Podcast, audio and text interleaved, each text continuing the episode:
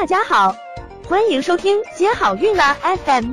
如果你正在准备孕育宝宝，却不知道怎么科学备孕，或者正和试管婴儿打交道，都可以来听听我们的好运大咖说。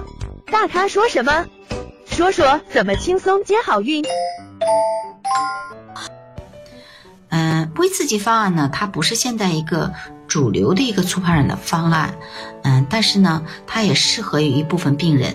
他在月经的周期的第二到三天呢，开始用克洛米芬或者来曲做口服，同时呢，要给予他促排卵的药物，嗯，针剂，嗯，然后到注射 SCG 为止呢。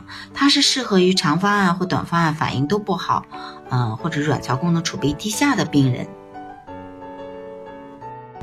那自然周期方案呢？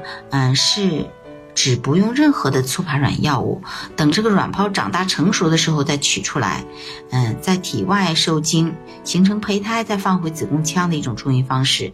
所以呢，它一般一次呢只能获得一个卵子，它适合于年龄比较大、卵巢储备功能差，或者是对促排卵药物反应低下的病人。那这个。周这个方案的特点呢，就是它，呃，不怎么干扰病人的一个激素的变化，嗯嗯，接近于这个自然妊娠的一个过程。那适合于嗯卵巢功能比较不好的病人，就是说你给他之前用促排卵的药物，也只是有一个或者两个两个卵泡，也没有更多，所以呢，还不如用自然周期的方式，嗯，来帮助他嗯受孕。